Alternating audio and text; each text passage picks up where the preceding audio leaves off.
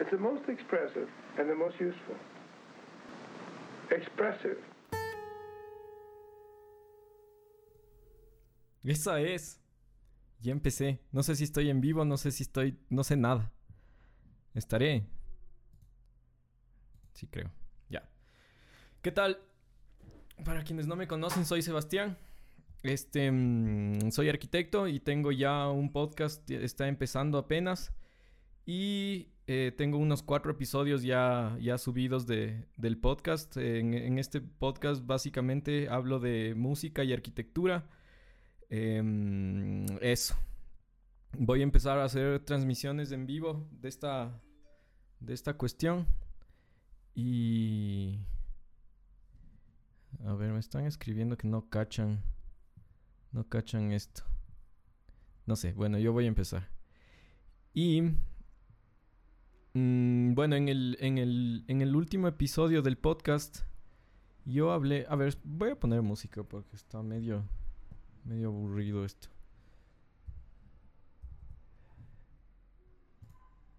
Vamos a ver. No sé, voy a poner lo primero que salga en, en Spotify. Mm. Despierta y sonríe. Ahí, pongo eso. No sé qué sea. Ya. Entonces, eh, básicamente, ¿cómo, ¿cómo, va a funcionar este streaming? Va a, a tener el hilo. Va, va, a ser el mismo hilo que tenía el, el mismo hilo que tenía el podcast en Spotify. Entonces, el último episodio yo hablé de Bad Bunny y lo que me parece a mí eh, con respecto a lo que Bad Bunny ganó el, um, el, el, premio a mejor compositor del año. Entonces, daba mi posición, mi punto de vista, qué me parecía y, y tuve, tuve una, una respuesta o sea, mi, mi audiencia es súper chiquita. Recién tengo como 2000 y un poco más de reproducciones en el podcast. Pero ya me llegó mi primer, mi primer mensaje. Mi primer mensaje de, de, de odio. Entonces, voy a, voy a, poner el fragmento que me hizo merecedor de, ese mensaje, ¿ya? Ya, pero primero voy a poner. Eh, tiene que ser de fondo. Esto, ya. Entonces ahora voy a poner el fragmento.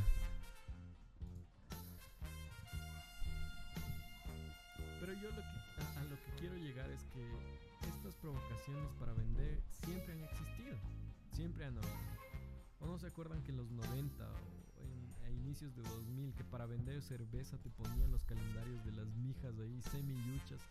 Que, o sea, no entiendes nunca la relación de una yucha y una vieja. Pero es lo mismo esto ahí está siempre. Y va a estar este tipo de publicidad ahí por los siglos de los siglos. Igual, pero con diferentes estrategias. Y así como existe este lado de la moneda, también lo que va a estar siempre es tu decisión de querer escuchar lo que te dan o buscar un poco de lo que realmente te gusta o te llena el alma o te llena el intelecto como, los que están al otro extremo de esta pelea, los que escuchan dos discos de Metallica, balbucean media canción de Queen y se pelean por decidir quién es mejor, Metallica o Megadeth, Petrucci o Satriani, Messi o Cristiano, Barcelona o Emelec, Liga o el Aucas. Pero, pero esos son eso es tema de otro episodio. Ya, entonces ese fragmento justo me, escribió esta persona que era del lado de del lado del que le gusta Metallica y toda la cosa, ¿no? Y me escribe esto, o sea, ya se me borró el mensaje de, del Instagram, pero eh, bueno, escribí a ver si me acordaba y me decía algo como que ¿qué vas a saber de música tarado? si te pasaste defendiendo el reggaetón, hasta de fondo se escucha reggaetón. Claro, yo puse de fondo reggaetón, pues. Y después era como pura crítica constructiva, como no se entiende lo que hablas, que de dónde eres, que no entiende mis modismos, y después terminaba con más improperios, vituperios y agravios, o sea, densazo. Y es lo que decía yo en el episodio, o sea, si te pones de cualquiera de los dos extremos, te conviertes en alguien un poquito peligroso, porque te pones a defender el punto, o sea, te pones a defender tu posición, no mucho ya con la cabeza, sino ya con desde tu parte visceral, y eso no, no está tan chévere. Y esto hablando en general, o sea, si te pones en, en, algún extremo, Eh, no sé, en cualquier ámbito, no sé si es solo arte, puede ser deportes o, fútbol o... Eh, bueno, el, deporte, el fútbol también es un deporte. O política o lo que sea, o religión o lo que sea. O sea, hay que tener un poco de cuidado porque siempre cuando estás en un extremo y emites una opinión, no va a ser una... No va a ser una opinión tan... tan acertada, ¿no? Entonces...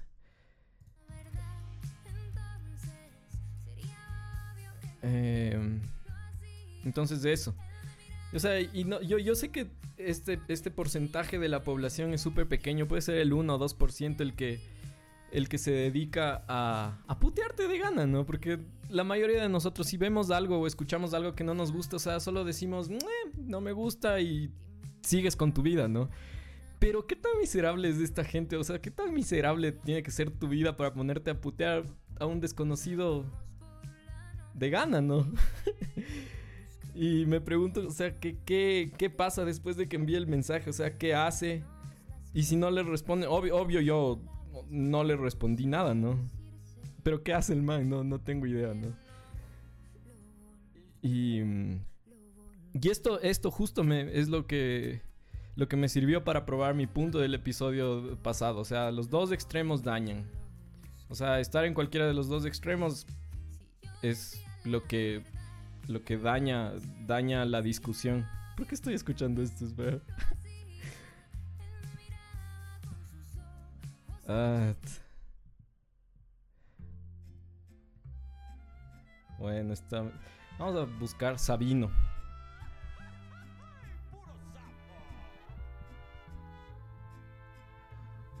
Voy a escuchar Sabino. Me, me gusta Sabino, aunque dicen que no es tan hip hop como debería ser, pero a mí me gusta.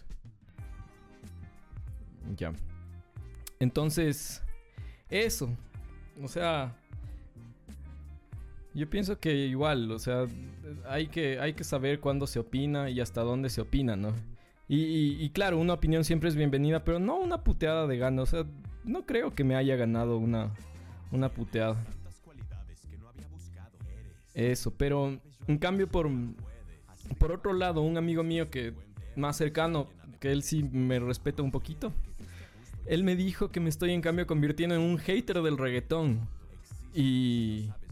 No, no sé qué tan hater del reggaetón sea. No, no, no. No soy tanto.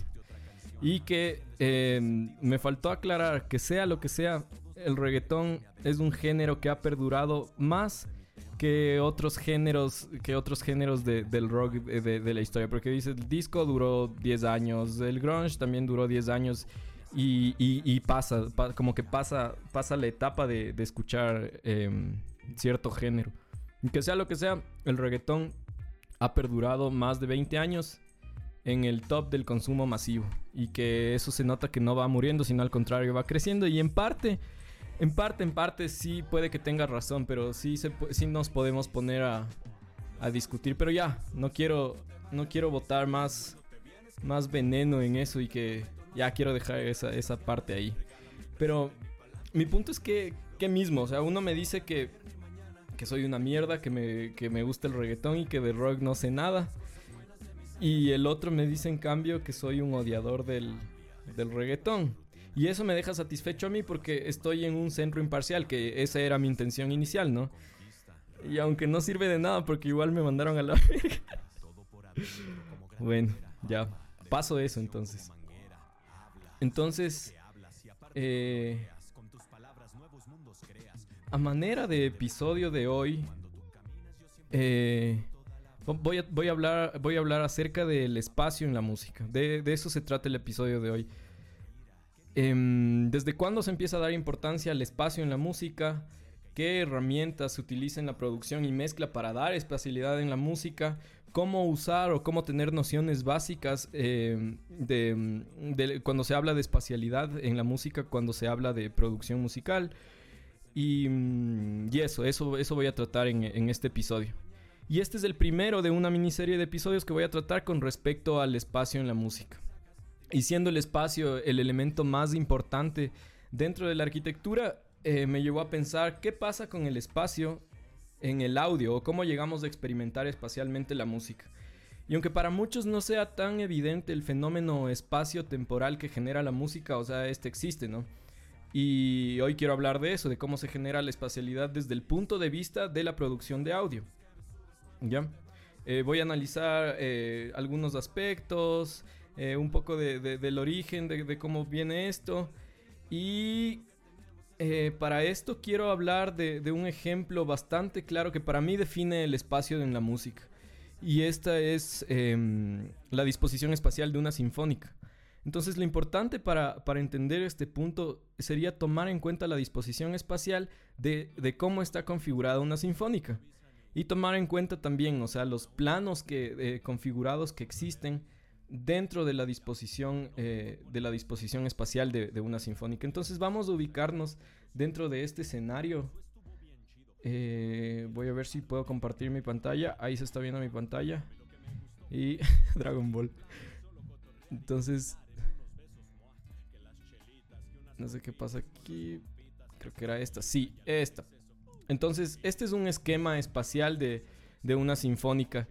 Y eh, em, los planos que va a manejar esto va a ser de acuerdo a la importancia que se le da a la orquesta, desde lo que se requiere de más protagonismo hasta lo que se va a necesitar más de fondo, de base, de relleno o de detalle, según, según lo, que, lo que se necesite.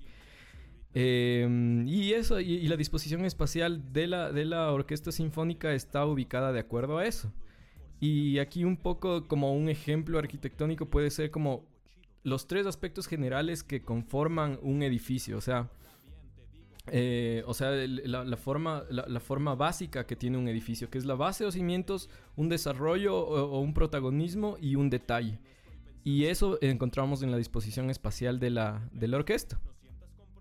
Entonces, por ejemplo, comenzando desde la base, lo que va a tener la orquesta eh, si venimos de, atrás hacia adelante, tenemos el primer plano, que va a ser el, plano rítmico. Este donde está toda la percusión, ¿no? Percusión es platillos, eh, tambores, eh, triángulos y, toda la cuestión que... Y los timbales, que son estos tambores grandototes de, de, las sinfónicas. Eso tenemos en el plano base, en el plano de atrás, que nos va a dar la... nos va a dar el fondo y la base rítmica de la orquesta. Entonces, si nos adelantamos un plano más, encontramos los vientos metales, o sea, las trompas, trompetas, trombones y tubas.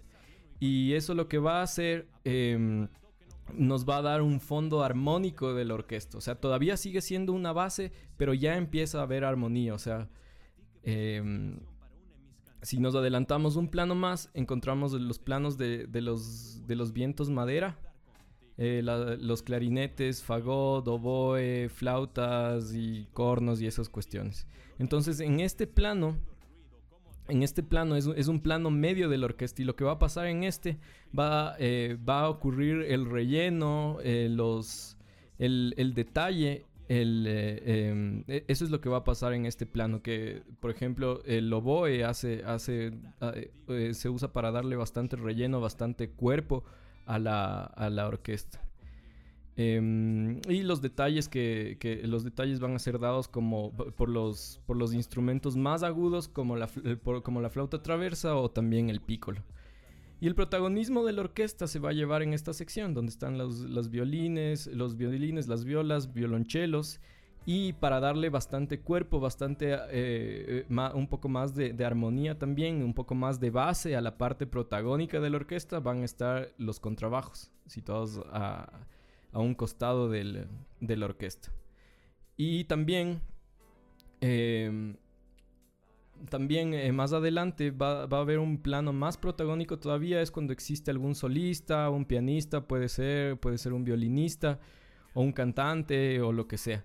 Entonces vamos viendo esta, esta disposición, esta disposición espacial que nos hable bastante de, de adelante atrás, de izquierda a derecha y también eh, en la disposición de la orquesta se puede hablar de un arriba abajo, ¿no?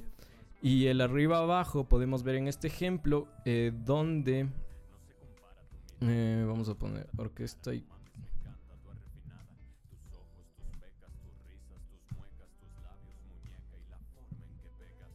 Mm, ya, a ver, entonces del arriba abajo se puede ver en un ejemplo como...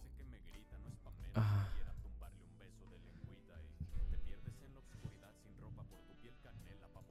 puede ser en esta, donde aquí se... ah, donde aquí se ve la orquesta que está abajo y el coro que está arriba. Entonces el coro le va a dar mucha más, va a tener bastante fuerza situada en esa parte. Entonces vemos que hay una tridimensionalidad, hay un izquierdo-derecho, un arriba-abajo. Entonces vemos que hay una espacialidad ya en la disposición eh, e-, escénica de la orquesta. Entonces lo que vemos es que desde la época orquestal en la música desde la época orquestal en la música ya existía una importancia para eh, que, se le daba al espacio. Eh, ya había espacialidad, ya se manejaban planos para ir distribuyendo el sonido de manera armónica y de acuerdo a lo que se quiere escuchar más o lo que se quiere escuchar menos. Y aquí es donde, donde agarra bastante importancia un director de orquesta, porque o sea, es bastante, bastante importante el papel que tiene el director de orquesta, porque si ya tenías la obra escrita, el director tiene que saber qué es lo que hace cada instrumento en toda la obra. El director le da expresión, le da el, da el tempo de la obra, da los matices, da cada indicación para que la obra suene como debe sonar. Entonces, si ponemos un ejemplo, también eh, el, el, director viene a ser como el arquitecto, o sea, ya tienes, y la, y la partitura viene a ser como los planos, ya tienes los planos, ya tienes la obra pero eh, el arquitecto tiene que... Él, toma un montón de decisiones de cómo realmente va a terminar eh, siendo la obra. Entonces eso básicamente también es eh, el papel que cumple el director de orquesta.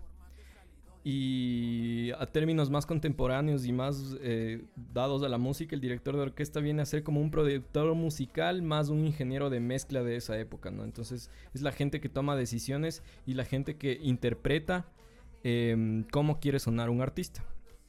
Entonces, eso. Y mm, bueno, igual llegando más a esta época y como digo, traduciendo a términos más contemporáneos, la espacialidad en la música llega con eh, llega a la producción con el descubrimiento del sonido en estéreo. Los primeros discos eh, en estéreo que se grabaron más o menos fueron en los años 50, mediados de los 50 más o menos. Antes de eso las grabaciones solo eran en mono, o sea, lo que, lo que escuchabas estaba en, en, ambos, en ambos lados, o sea, en izquierda y derecha escuchabas exactamente lo mismo. Y, o sea, no se conocía el izquierda-derecha que es ahora algo tan común y tan, tan usado en estos días. Y básicamente, y, y esta es mi opinión, que yo lo que creo que se hizo con el descubrimiento del estéreo es naturalizar o humanizar más a la producción musical. ¿Qué quiero decir con esto? Que nosotros bueno, la mayoría de nosotros tenemos dos oídos conectados al cerebro y el cerebro cuando recibe cierto estímulo de frecuencias sabe eh, de dónde proviene el sonido. Y así estamos eh, acostumbrados a escuchar cualquier tipo de sonido. Y esto se logró interpretar con el, con el sonido estéreo. Y esto también iba a ayudar a la exploración espacial dentro de la producción. Se descubre que una señal puede ir al, al oído izquierdo al mismo tiempo que otra señal puede ir al, oído derecho o pueden estas estar en el centro. Y esto pienso yo que es súper importante dentro de la intención de aproximar más a la realidad eh, la experiencia de escuchar. Y esto, y esto yo creo que da inicio a la experimentación y una exploración de los músicos de la época para causar diversas sensaciones y generar mezclas de audio que llenen mucho más el, espectro auditivo eh, eh, del que se escucha. Y esto se empieza a descubrir, o sea, ya cuando se descubre esto, se, eh, se descubre que no solamente puedes tener la experiencia de, hacer izquierda-derecha, sino también generar estos planos, los cuales ya se manejaban en, la época de, las, de las orquestas, eh, de las orquestas sinfónicas.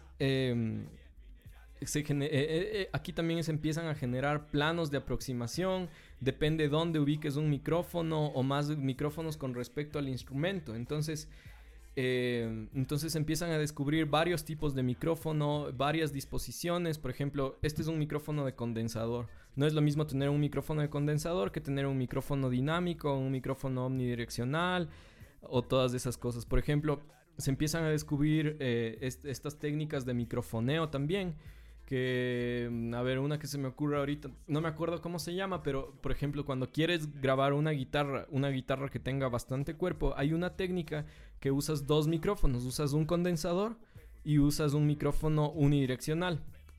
Entonces, eh, lo que haces es poner ambos micrófonos en posición vertical. Esta parte donde capta el sonido del micrófono de condensador va dirigida al instrumento y el, micrófono unidireccional va dirigido hacia el, hacia el micrófono de condensador de manera vertical para los que están escuchando esto. Eh, entonces eso logra tener dos, dos, tipos de, de, toma, ¿no es cierto? Pero es la misma toma, pero logras tener dos, dos tipos, una más ambiental y una más dirigida hacia, hacia el instrumento. Entonces eso ya te va generando sensaciones, te va generando planos de proximidad y así un montón de herramientas. Em, y claro, una, herramienta bastante importante es una que ya hablé el episodio pasado, que es, eh, que es la, ecualización y cómo puedes con la ecualización em, maniobrar la, ecualización para generar eh, proximidad, para eh, para hacer todo lo que quieras hacer. O sea, si quieres ampliar la sala, se puede hacer con la ecualización. Si quieres dar una sensación de que la sala es más chica o que estás más lejos o más cerca del micrófono, puedes hacer eh, con herramientas de ecualización. Por ejemplo, em, digamos que quieres... Eh, a ver, los, los medios, o sea, jugar con las frecuencias medias eh, funciona bastante bien cuando quieres hacer em, planos de, de proximidad. Entonces, los, eh, jugar con las frecuencias medias es básicamente como taparte la nariz y la boca y hablar así. Entonces, cuando le subes todas las frecuencias medias, eh, eh, se produce ese efecto, de, ese efecto de sonido que parece que estás, estás un poco más distante desde la fuente de... La fuente, o sea, desde el micrófono básicamente, ¿ya? y otra, otra herramienta también bastante importante en el sentido en, el, eh, en este sentido es el lugar en donde se realizan las grabaciones. O sea, no, siempre es bueno tener eh, una sala de, grabación totalmente seca, totalmente insonorizada, porque, o sea, cuando, cuando se quiere producir, siempre se, se tiene la intención de insonorizar el, insonorizar el espacio, pero si es que si es que tapas demasiado el espacio se hace un sonido o sea no hay sonido más bien dicho y, y queda una sala seca las tomas igual van a, van a ser bastante planas entonces hay que saber hasta cuándo insonorizar, o sea, insonorizar siempre, ¿no? O sea, insonorizar es el, proceso que hace que el sonido de adentro se quede dentro y el sonido de fuera se quede fuera, o sea, es un aislamiento. Y el otro proceso que se usa en las salas de grabación es la sonorización, entonces hay que saber también sonorizar la sala. No es suficiente solamente llenar de cosas de aislamientos y que suene y ya. O sea, hay que manejar bastante la, hay que controlar bastante la, reflectancia del sonido eh, al momento de, hacer las tomas de audio. Entonces, para, eso están los, ingenieros acústicos. Entonces, hay, que... Ay, sí. Se fue mi cámara. Entonces, hay que, hay que saber hasta dónde, hasta dónde se, eh, se, sonoriza una, una sala, ¿no es cierto? Y bueno, para no llenar ya de tanta información, en resumen, eh, eso es de lo, de, lo que, de lo que quería hablar, de la izquierda, derecha, centro, dónde y cómo ubicar estos planos compositivos. Y esto vamos, vamos a hacerle con, con, un, con un ejemplo, ¿ya? Entonces, voy a parar la música y nos vamos acá al a la pantalla. Voy a compartir mi pantalla. Y ahí estamos viendo. Yep. Yo utilizo Cubase. Cubase 5. Es, el, es un programa bastante, bastante antiguo, pero a mí me sirve un montón. Es bastante liviano y me sirve para lo que, lo que quiero hacer. Ya, entonces tengo aquí eh, todos los, los tracks de la mezcla. Es posible que tenga que subir el volumen de acá. Creo que sí. Yo no tengo, no tengo, no, descubro la manera de, tener un monitor a ver que, cómo se está escuchando afuera. Este, entonces nos vamos acá a Cubase. Bueno, este es, este es un ejemplo, ¿no? Es una, es una marimba, es una... Ya, entonces ahí escuchamos ya la mezcla completa. ¿Ya? Entonces vamos, vamos de lo que estaba, de lo que estaba hablando de la, de, la base, ¿no? De la base. Entonces aquí la base, vamos a ir escuchando pista por pista. la base nos va a dar el bombo y el bombo está ubicado, si vemos, si vemos acá, el bombo está ubicado en el centro de la mezcla. ¿sí? Aquí, aquí nos va a dar el, paneo. El paneo es, es la técnica esta de, poner izquierda, derecha o centro. ¿ya? Entonces aquí el paneo nos dice que, estamos en el, en el, centro de la mezcla. El bombo siempre va, va a estar en el centro porque, porque es lo, lo, que nos tiene que dar más fuerza y tiene que escucharse en ambos lados. Entonces vamos a tener el bombo aquí en el centro. Yo le modifiqué también ya un poco para, para que sea más didáctico este ejemplo. Entonces ahora vamos a poner, después del bombo también vamos a, escuchar el hi-hat. ¿Sí? Y el hi-hat yo le puse un poco, le puse 20 puntos a la derecha. Entonces vamos a escuchar solo el hi-hat. Para, les recomiendo que se pongan audífonos para esto, para, para que se escuche mejor. Entonces el hi-hat está ligeramente a la derecha. Si le pusiéramos todo a la derecha, estaría acá. Vamos a dejarle en los 20 que estaba. Ya, 21, no importa. Y para equilibrar este sonido agudo de, la percusión, eh, hay una guasa. Y esta guasa yo le puse 20 eh, puntos, pero a la izquierda. ¿Sí? Está puesta 20 puntos a la izquierda. Si equilibramos, entonces sentimos que ya eh, están en lugares diferentes, pero vamos equilibrando la toma. Le ponemos con el bombo.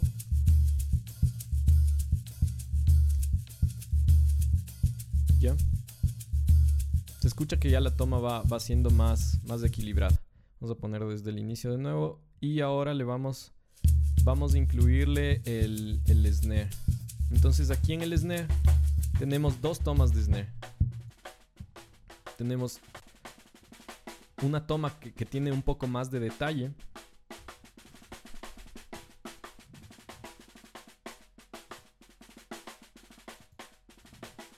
Es una toma que tiene más detalle y una toma más de ambiente.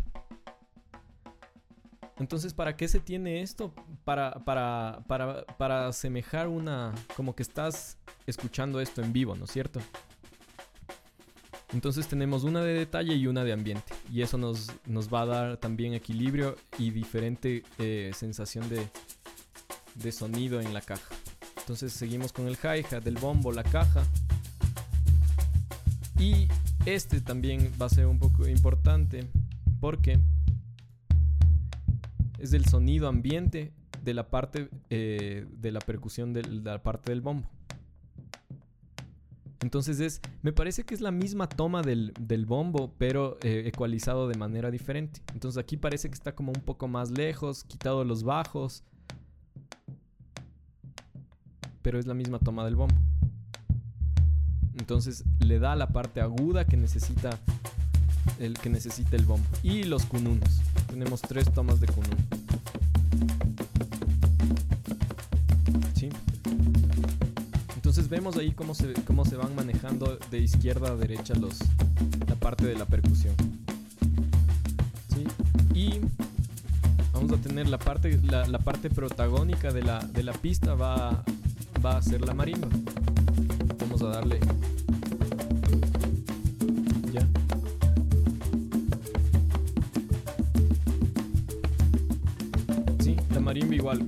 ser protagónico, tiene que ir en el centro.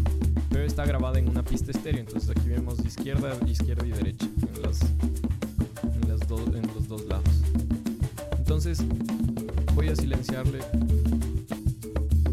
Voy a silenciarle un rato. Porque la, la marimba está un poco modificada. Y yo lo que le hice a la marimba, o sea, porque la toma, la toma original estaba así.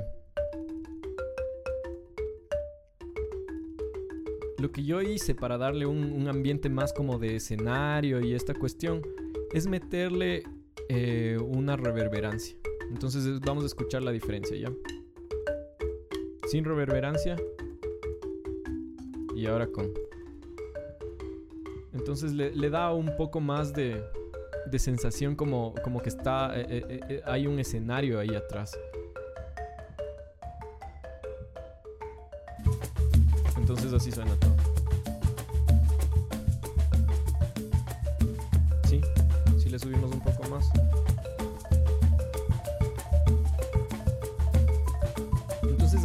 Como, como la, gente que, que, hace, que hace producción, que hace ingeniería en mezcla, eh, hace cada track. Entonces, claro, este es un proceso bastante largo, bastante largo. Ahorita solo son, son ejemplos para, para, para efectos de la para efectos del podcast. Entonces eso, y al final tenemos unos, unos saxofones. Vamos a ver acá lo, cómo es lo que dicen los saxofones. Están hechos grupos solo los saxofones. Entonces tenemos como...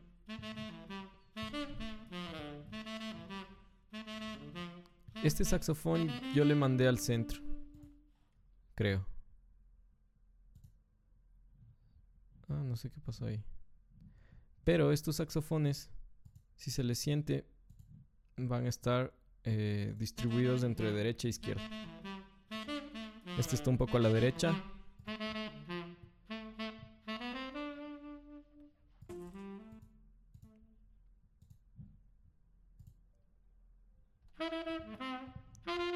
¿Qué pasó? Se dañó el...